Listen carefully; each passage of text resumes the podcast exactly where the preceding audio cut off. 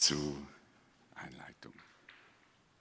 Seit gut zehn Monaten sind wir eine neue Gemeinde, die Freie Kirche Wiebkingen.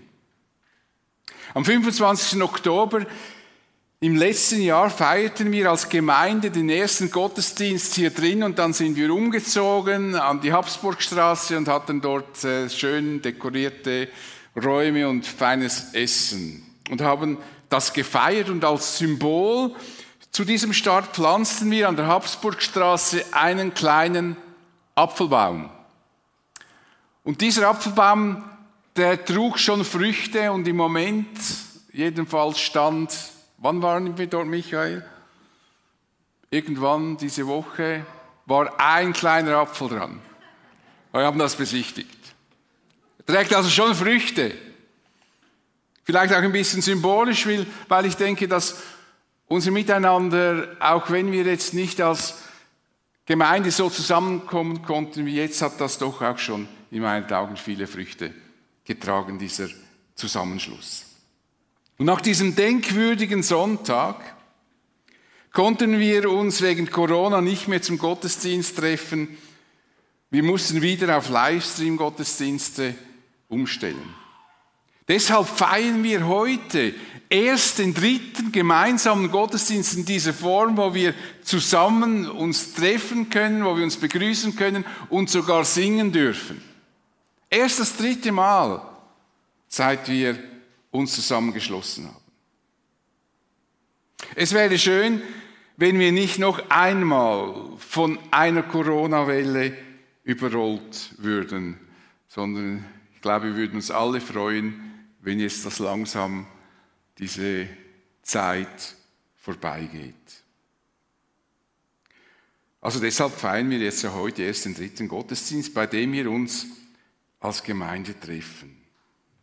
Jedenfalls dachte ich, wenn wir jetzt zusammenkommen können, könnten wir uns über die christliche Gemeinschaft Gedanken machen. Und deshalb heißt die Serie, die ich heute starte, Einheit und Vielfalt in christlicher Gemeinschaft. Wir werden uns in vier Teilen mit dem Abschnitt im Epheserbrief Kapitel 4, 1, Kapitel 4, Verse 1 bis 16 beschäftigen. Ich werde diese Texte auslegen, es ist nicht in dem Sinn so, so, so, so thematisch, sondern ich versuche einfach das aus diesen Texten zu holen, was auch für uns hilfreich sein könnte. Ich hoffe, dass uns diese, dieser Abschnitt hilft, damit wir innerlich unsere ursprüngliche Gemeinde verlassen und wir in unsere, neuen, in unsere neue Gemeinde hineinfinden können denn es gibt jetzt nur noch eine Gemeinde, die Freie Kirche Wipkingen, zu der wir alle gehören. Nun wenden wir uns dem Epheserbrief zu.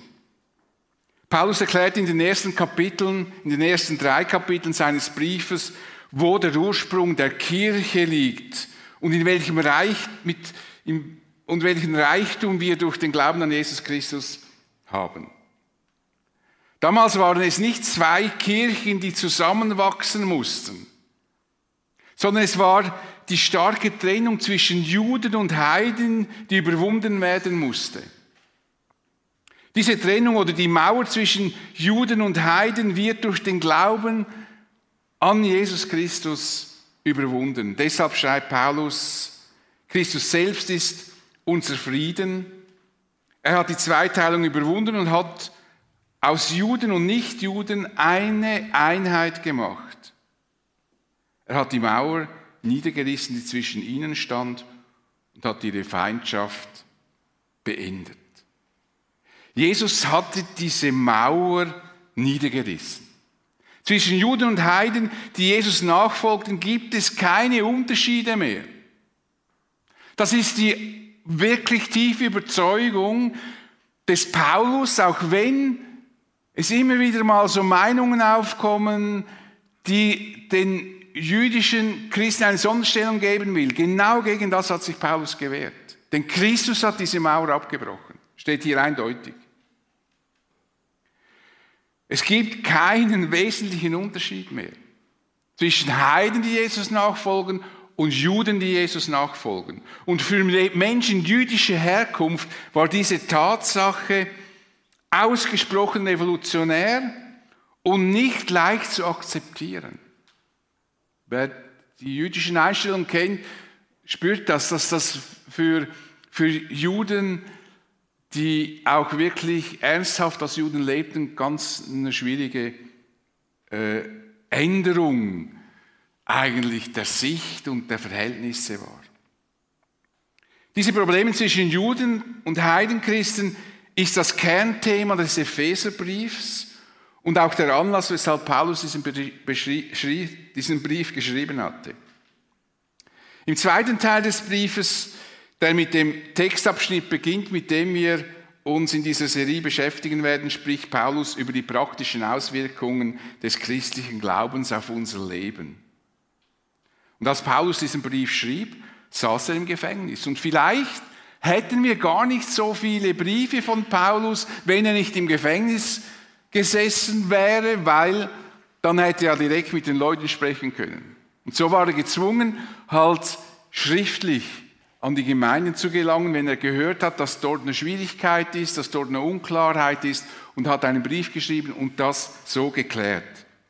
Jedenfalls ist es beeindruckend, wie Paulus sich um das Wohl der Christen sorgt und sie im Vertrauen auf Gott stärken möchte. Wir würden es Paulus nicht übel nehmen, wenn er sich beklagen würde über die Zustände seiner Gefangennahme und wie unangenehm das, das ist und, und wie ihn das ärgern würde, dass er jetzt nicht unterwegs sein kann, dass er blockiert ist. Und wir würden es auch verstehen, wenn Paulus darüber schreiben würde, dass er persönlich durch diese ganzen Situationen und Verfolgungen in eine Glaubenskrise geraten wäre. Doch Paulus beklagt sich nicht über die Gefangenschaft und er hatte offensichtlich keine Glaubenskrise. Ihm war klar, Verfolgung und Rückschläge gehören zum christlichen Leben. Das ist der Preis, den er dafür zu bezahlen bereit war. Er ließ sich von den unangenehmen und demütigenden Situationen nicht beirren, sondern konzentrierte sich auf das große Ziel, auf den Tag, an dem Jesus wieder auf die Erde kommen wird, um seine Nachfolger zu sich zu holen. Das war ihm der Ansporn, einfach weiterzumachen. Lesen wir zuerst, wie Paulus den zweiten Teil seines Briefes eröffnet. Als einer schreibt er, der für sein Bekenntnis zum Herrn im Gefängnis ist, bitte ich euch nun, denkt daran, dass Gott euch zum Glauben gerufen hat und führt ein Leben, das dieser Berufung würdig ist.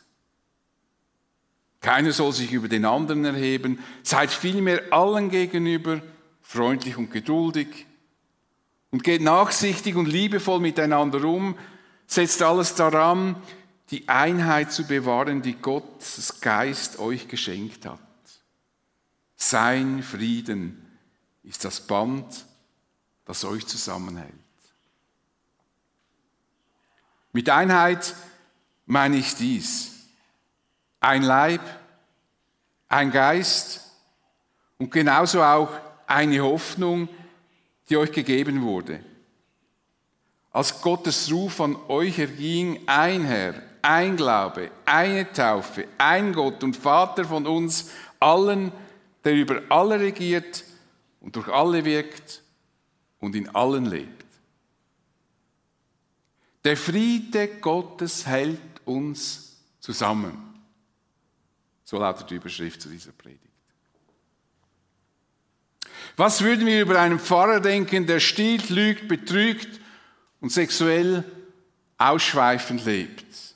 Ja, vermutlich würden wir denken, er hätte besser einen anderen Beruf gewählt. Sein Verhalten passt nicht zu unserer Vorstellung, wie ein Pfarrer sein Leben gestalten sollte. Im Volksmund würde man sagen, er predigt Wasser und trinkt Wein. Und genau diesen Gedanken beschäftigt Paulus. Er wollte die Christen darauf aufmerksam machen, dass ihr Glaube an Jesus in ihrem Leben erkennbar werden soll. Denkt daran, dass Gott euch zum Glauben gerufen hat und, geführt, und führt ein Leben, das diese Berufung würdig ist. Diese Berufung ist das Geschenk der Rettung, die das wir bekommen haben. Wir sollen uns diesem Geschenk, das uns Gott gemacht hat, würdig erweisen. Wir sollten dieses Geschenk in Ehren halten, indem wir respektvoll damit umgehen, denn dieses Geschenk ist unbeschreiblich groß und wertvoll. Gott erlöst, erlöste uns aus unserer Verlorenheit, indem er seinen Sohn für unsere Schuld bezahlen ließ. Und er schenkte uns dadurch das ewige Leben. Den Christen in Kolosse beschreibt Paulus diesen Vorgang folgendermaßen. Gott hat uns aus der Gewalt der Finsternis befreit und hat uns in das Reich versetzt, in dem sein geliebter Sohn regiert. Durch ihn, durch Jesus Christus sind wir erlöst. Durch ihn sind uns unsere Sünden vergeben. Das ist unsere Berufung, das ist das Geschenk Gottes an uns. Diese Erlösung, diese Befreiung. Gott versöhnte sich auf diese Weise mit uns Menschen. Durch Jesus schließt Gott mit uns Frieden und dieser Friede verbindet uns alle miteinander. Jetzt liegt es an uns, unser Leben entsprechend zu gestalten. Führt ein Leben, das dieser Berufung würdig ist, schreibt Paulus.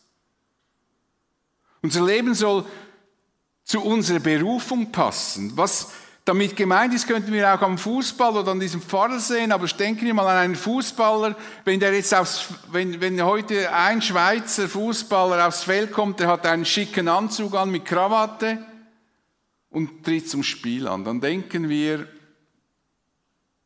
der ist nicht angemessen gekleidet, das ist ein Witz, den kann man gar nicht ernst nehmen als Spieler.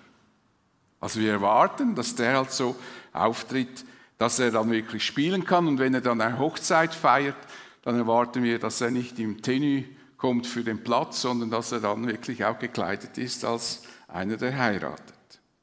Und genau das meint Paulus. Wir sollen dem, was wir sind, angemessen leben. Paulus schrieb das bereits zu Beginn des Epheserbriefs. In Jesus hat Gott uns erwählt, dass wir heilig und untadelig vor ihm sein sollten in seiner Liebe. Somit ist unser Leben als Christen auch mit einer Verpflichtung verbunden. Gott erwartet von uns authentisches Leben. Das ist in unserer Gesellschaft übrigens ein hoher Wert, authentisch leben. Darunter wird verstanden, dass man sich selbst treu bleibt. Treu bleiben muss, ich muss mir selber treu bleiben. Authentisches Leben wird als selbstbestimmtes Leben verstanden, indem ich über mein Leben bestimme und tue, was ich für richtig halte. Wo nötig müssen auch gesellschaftliche Normen durchbrochen werden, weil ich sonst nicht authentisch leben kann. Hauptsache authentisch. Und ganz ähnlich ist es bei uns Christen. Es gibt nur einen wesentlichen Unterschied. Wir sind primär nicht authentisch zu uns selber. Wir sind vielmehr authentisch zu unserer Berufung. Wir bleiben nicht zuerst uns selber treu, sondern wir sind Gott gegenüber treu. Wir glauben nicht an uns selber, sondern wir vertrauen Gott. Ich weiß, unter Christen sagt man das auch und es, es ist möglich, man sagt, du musst nur an dich selber glauben. Aber an was willst du dann glauben, wenn du dich selber glaubst? Ich finde es noch nett, wenn man das ein bisschen präziser formulieren würde. Ich würde mehr von Selbstbewusstsein sprechen. Es ist wichtig, dass wir ein gesundes Selbstbewusstsein haben. Es ist wichtig, dass wir, ein, ein, dass wir unseren Kindern lernen, dass sie ein gesundes Selbstbewusstsein bekommen und durchs Leben gehen. Aber glauben tun wir doch an Gott. und nicht an uns. Wir vertrauen doch ihm und wir vertrauen doch nicht uns.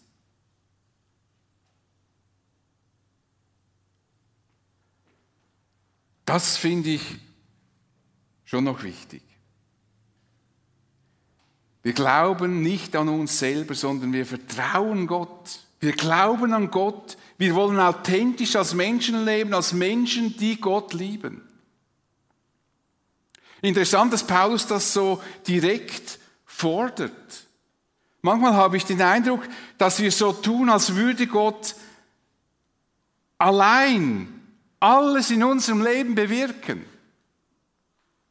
Wir sagen dann, das ist da, da sollten wir auch, aber das macht ja alles Gott, der in uns lebt.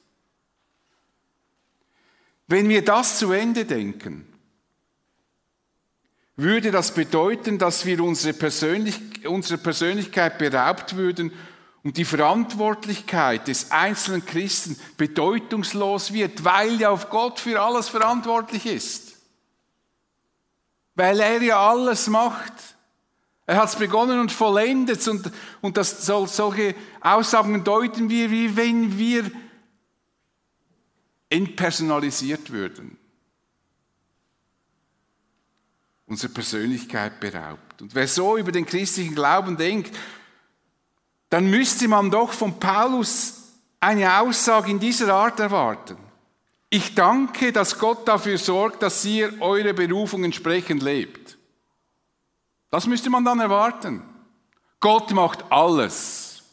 Gott ist allmächtig und er sorgt für alles und er schaut auch, dass wir dann alles so leben, wie wir wollen. Doch Paulus sagt etwas ganz anderes, führt ein Leben, das diese Berufung würdig ist.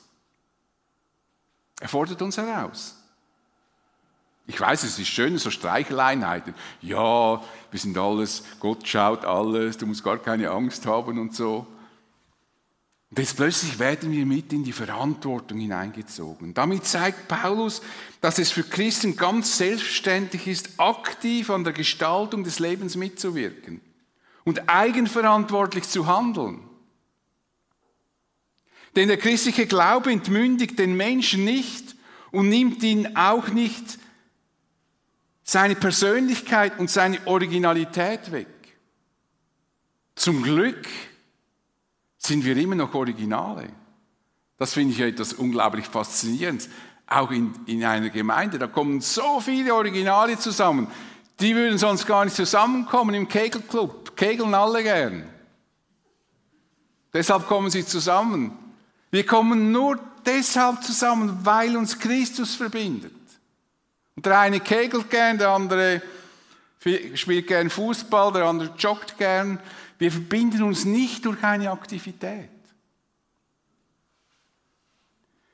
Christlicher Glaube nimmt mich als Person immer in die Verantwortung hinein. Gott mutet uns zu, dass wir gute Entscheidungen treffen. Er will, dass wir mündige und geistlich reife Persönlichkeiten werden. Der christliche Glaube ist immer ein Ineinanderwirken von Gottes Einfluss und menschlichem Handeln. Jakobus zeigt das am Beispiel von Abraham und seinem Glauben, indem er schreibt, du siehst, dass Abraham Glaube mit seinen Taten zusammenwirkte. Erst durch seine Taten wurde sein Glaube vollkommen. Also da war eine Handlung drin. Diese Tat war die bewusste Entscheidung von Abraham, das zu tun, was Gott von ihm erwartete. Als Christ authentisch leben heißt nichts anderes als entsprechend meine Berufung und Stellung zu leben und verantwortlich zu handeln. Wie das konkret aussieht, führt Paulus im weiteren Verlauf seines Briefes aus. Paulus war sich offensichtlich dessen bewusst, wie komplex, kompliziert und eigensinnig Menschen sind. Er kannte das Konfliktpotenzial, wenn Menschen in einer verbindlichen Gemeinschaft zusammenleben. Deshalb fordert er uns auf, keiner soll sich über den anderen erheben, seid vielmehr allen gegenüber freundlich und geduldig und geht nachsichtig und liebevoll miteinander um. Wie wichtig diese Aufforderung ist, wird uns klar, wenn wir sehen, wie Christen miteinander sich zerstreiten können, wie Gemeinden durch Streitereien zerstört werden. Das haben die meisten von uns erlebt, egal von welcher Gemeinde du kommst. Viele haben das schon erlebt und wie schmerzhaft das, das ist. Und Luther übersetzt diesen Vers etwas markiger, näher, näher auch im Grundtext. In aller Demut und Sanftmut, in Geduld ertragt einer den anderen in Liebe. Haltet den anderen aus.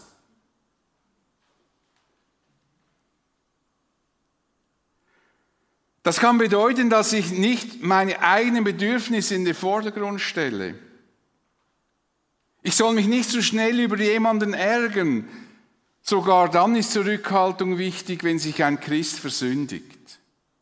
So schreibt Paulus den Christen in Galatien, Geschwister, wenn sich jemand zu einem Fehltritt verleiten lässt, sollt ihr, die ihr euch von Gottes Geist führen lasst, ihn voll Nachsicht wieder zurechthelfen. Helft ihm. Ihr müsst ihn nicht an den Pranger stellen, das ist nicht eure Aufgabe, sondern helft ihm auf. Wenn er verstanden hat, dass er sich versündigt hat und er kehrt um, dann helft ihm auf. Ihr müsst kein großes Zeugs draus machen. Und weil wir Menschen ganz verschieden gestrickt sind und durch ganz verschiedene Lebensgeschichten geprägt wurden, reagieren wir oft anders, als man das vielleicht von uns erwarten würde. Das hat viel mit unserer Persönlichkeit zu tun, viel damit, wie wir gestrickt sind als Person, was für eine Lebensgeschichte wir haben, wie viele Verletzungen wir schon mitnehmen. Ein Mensch, der viele Verletzungen in sich trägt, der wird schneller auf etwas reagieren und sich vielleicht verletzt fühlen, weil er das sofort in Verbindung bringt mit seiner Lebensgeschichte, auch wenn er Christ geworden ist. So sind wir halt. Deshalb müssen wir uns ertragen. Deshalb ist es wichtig, dass wir uns ertragen und einander tragen. Wenn wir Christen werden, nehmen wir unsere Persönlichkeit und Prägung mit in dieses neue Leben hinein. Wir können nicht einfach unsere Geschichte abschütteln. Deshalb müssen wir lernen, die Andersartigkeit anderer Christen in Liebe zu ertragen oder einfach gesagt, wir sollten uns selbst nicht als Maßstab ansehen, an dem jeder und jede gemessen werden muss. Denn wenn du in einer Familie aufgewachsen bist, in der du Geborgenheit erfahren hast, wirst du andere Empfindungen haben als jemand, der in einer Familie groß geworden ist, in der er sich nicht akzeptiert fühlte. Und wir sollen einander ertragen. Das können wir nicht einfach abschütteln. Das sind Dinge, die uns manchmal das ganze Leben hindurch mitlaufen, auch als Christen. Das ist, ein, das, das ist eine, eine irritierende Vorstellung zu meinen, wenn wir Christen werden, dann all, alles, was wir erlebt haben, einfach alles, wie wenn es nicht geschehen wäre, sei, dass wir quasi, dass alles einfach heilen kann. Nein, es bleiben Wunden. Ich verstehe das immer so, wenn ich eine Wunde habe, habe ich eine Wunde, oder? Und dann gibt es äh, äh, Riefe. Äh, ich weiß nicht, wie man das Deutsch sagt. Rufe, Riefe. Genau. Also das heißt, ich habe an meinem Körper verschiedene Dinge, äh, wo man sieht, da ist mal was passiert. Und wenn ich da drum, rumkratze, dann geht die Wunde wieder auf. Und so ist es manchmal auch bei uns. Verletzungen, die wir mittragen, die wir nicht einfach ablegen können. Und wenn jemand da wieder kratzt, dann, dann platzt die wieder auf und dann muss ich halt mit Gott dann wieder den Weg suchen, dass diese wieder bisschen verheilt. Aber es gibt Dinge, die können wir einfach nicht ganz abschütteln. Die Liebe, die wir durch Jesus erfahren haben, sollen wir an unsere Mitmenschen weitergeben. Und Paulus sagte das einmal so, helft einander, eure Lasten zu tragen. Auf diese Weise werdet ihr das Gesetz erfüllen, das Christus uns gegeben hat, solange wir also noch Gelegenheit dazu haben. Wollen wir allen Menschen Gutes tun, ganz besonders denen, die wir durch den Glauben, die, die wie wir durch den Glauben zur Familie Gottes gehören.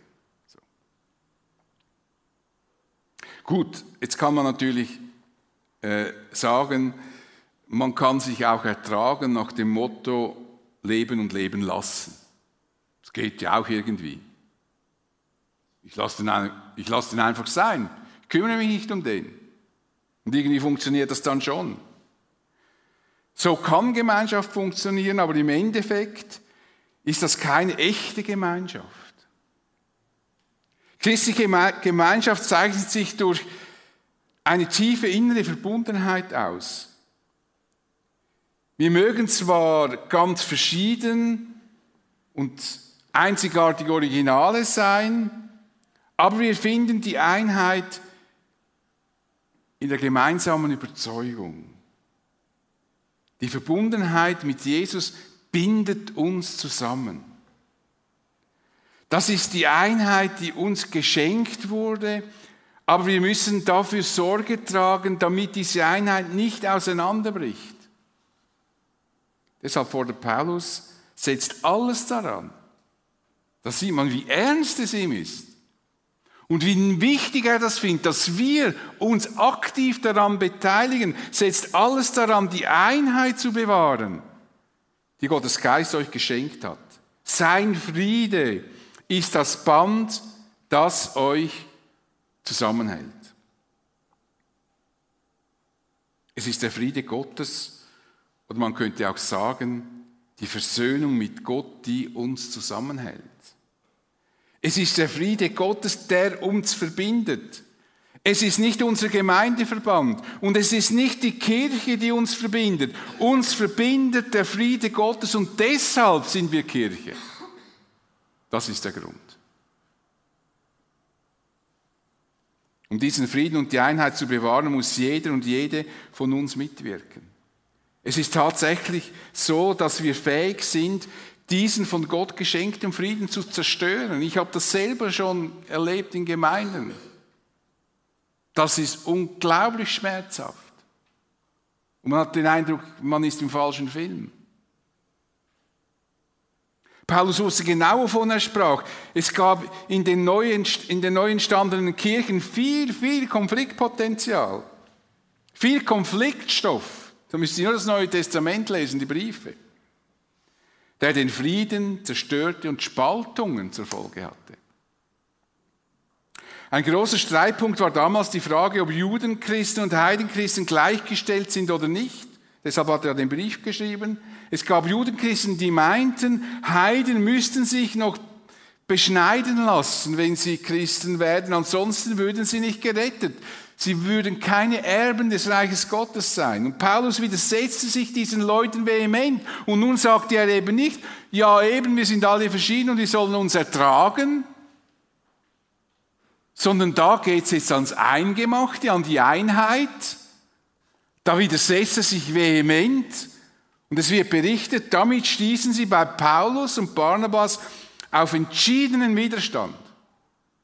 Sie sagt nicht, ja, wir sind jetzt einfach verschieden, du siehst das so, du siehst das so. Nein, entschiedener Widerstand. Und es kam zu einer heftigen Auseinandersetzung.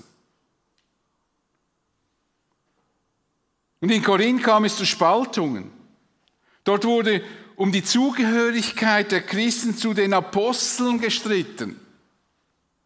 Ist, also, deshalb schreibt Paulus, einer von euch sagt, ich bin Anhänger von Paulus. Ein anderer sagt, ich von Apollos. Wieder ein anderer, ich von Petrus. Und noch ein anderer, ich von Christus. Hey, was ist denn da los? Das sind ja Zustände. Wie kann man auf die Idee kommen, sich über die Zugehörigkeit eines Apostels zu definieren und nicht über Christus?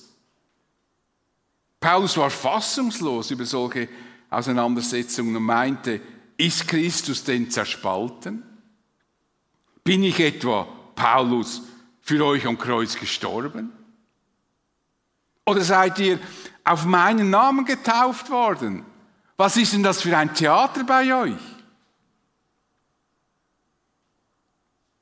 Jesus Christus allein muss im Zentrum stehen. Keine Kirche, kein Verband und nichts, das sind alles Hilfsmittel. Aber Christus muss im Zentrum stehen. Und noch macht Paulus deutlich, warum, worin diese Einheit der Christen bestehen muss und wo die Christen darum ringen müssen, dass diese Einheit beibehalten wird. Die Grundlage dieser Einheit sind eindeutig. Ein Leib, ein Geist und genauso auch eine Hoffnung, die euch gegeben wurde, als Gottes Ruf an euch erging. Es ist nur ein Leib Christi. Also nur eine Gemeinde. Es gibt nur einen Geist, den Heiligen Geist. Und es gibt nur eine Hoffnung, nämlich die Hoffnung auf das ewige Erbe, den neuen Himmel und die neue Erde. Und wenn das euch verleidet, weil ihr das schon tausendmal gehört habt, dann sucht nichts Neues. Es gibt nichts Neues. Das ist der Kern. Es gibt nur einen Leib. Es gibt keine Sonderregelungen für Juden und Heiden. Es gibt keinen Leib für Juden und einen für die Heiden. Es gibt nur einen Leib. Paulus sagte das bereits zuvor sehr deutlich. Die Nichtjuden sind zusammen mit den Juden Erben bilden zusammen mit ihnen einen Leib und haben zusammen mit ihnen Teil an dem, was Gott seinem Volk zugesagt hat. Das alles ist durch Jesus Christus mit Hilfe des Evangeliums Wirklichkeit geworden. Es gibt keinen Unterschied. Es gibt nur einen Leib. Zwischen Juden und Heiden gibt es keine Unterschiede mehr. Paulus fährt fort, ein Herr, ein Glaube, eine Taufe, ein Gott und Vater von uns allen, der über alle regiert und durch alle wirkt und in allen lebt. Der christliche Glaube kennt keine Kasten. Es gibt nicht Christen, die eine höhere Erlösungsstufe erreichen könnten, wie das in vielen auch Sekten ist. Das gibt es nicht im christlichen Glauben. Es gibt keine höheren Stufen. Wir sind alle durch ein und denselben Glauben miteinander verbunden. Und wie stark Paulus das betont, ist nicht zu übersehen. Sieben Kernpunkte bilden diese Einheit. Ein Leib, ein Geist, eine Hoffnung, ein Herr, ein Glaube, eine Taufe, ein Gott und Vater von uns allen er hat dies, dieses, diese Betonung, er hat wirklich das betonen wollen. Ein, ein, ein. Gibt es nicht zwei, es gibt nur eins. Deutlich könnt ihr das nicht sagen. Das vereinfacht in gewisser Weise unseren Glauben, denn wir können gemeinsam darum ringen, dass wir miteinander in dieser Einheit und Erkenntnis wachsen, die uns der Paulus hier sagt, auf was wir zu achten haben. Und wie dieser Wachstum gefördert wird, wird Paulus in diesem Brief auch noch erklären. Und diese Einheit muss gerungen werden. Das sind die wichtigen Punkte, um die wir als Christen ringen und kämpfen und manchmal auch streiten müssen, damit wir in den wichtigen Grundwahrheiten übereinstimmen und keine Irrlehre eine Chance gegeben wird. Und das sind die Punkte, die bei uns in einem Dossier stehen. Ähm, für Grundwahrheiten, äh, Bezug auf Grundwahrheiten sind wir kompromisslos, haben wir dann schlussendlich geschrieben. Das ist wirklich wichtig. Und wenn wir irgendwo kämpfen, dann müssen wir da an diesen Punkten kämpfen und ringen und Klarheit finden. Das bedeutet auch, dass Fragen der Lehre wichtiger sind, als uns das vielleicht bewusst ist. Dass es einfach nicht nur reicht zu sagen, Hauptsache, ich glaube an Jesus, sondern wer ist denn dieser Jesus? Was haben wir für eine Hoffnung? Ähm, von welchem Geist sprechen wir und so weiter. Oft vergessen wir, was über die ersten Christen gesagt wurde. Sie blieben aber beständig in der Lehre der Apostel und in der Gemeinschaft und im Brotbrechen und im Gebet. Wir würden hier doch erwarten, dass steht, sie blieben aber beständig in Jesus. Aber hier steht, sie blieben beständig in der Lehre der Apostel, das natürlich Jesus auch beinhaltet. Durch den Glauben an Jesus Christus sind wir als Christen in besonderer Weise miteinander verbunden. Der Friede Gottes hält uns zusammen. Den Christen in Korinth schrieb Paulus, wir sind durch einen Geist alle zu einem Leib getauft. Wir seien Juden oder Griechen, Sklaven oder Freie und sind alle mit einem Geist getränkt. Es gibt keine Unterschiede, keine Kasten, bei allen gleich.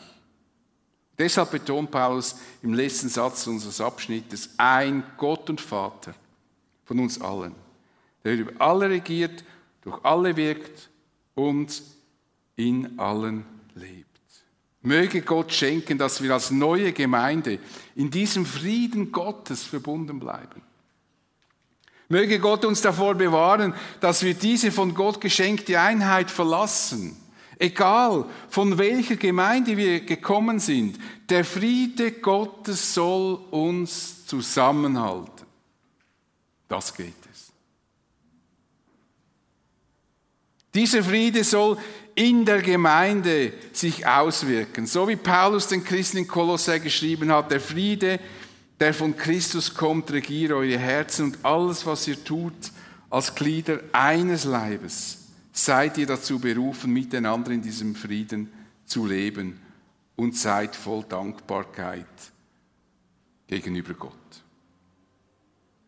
Und das wollen wir dir, Gott, von ganzem Herzen danken, dass du uns begegnest in deinem Sohn Jesus Christus, dass du uns reich beschenkt hast, und wir danken dir, dass wir wissen dürfen, dass es nur einen Gott gibt.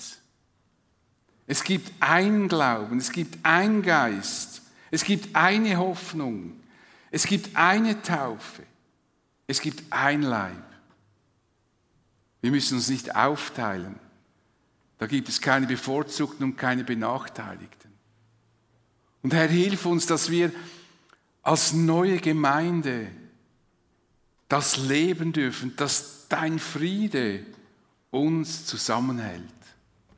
Und dass dieser Friede über unsere Gemeinde hinausschwappt, wo Menschen das sehen, was du möglich machst. Amen.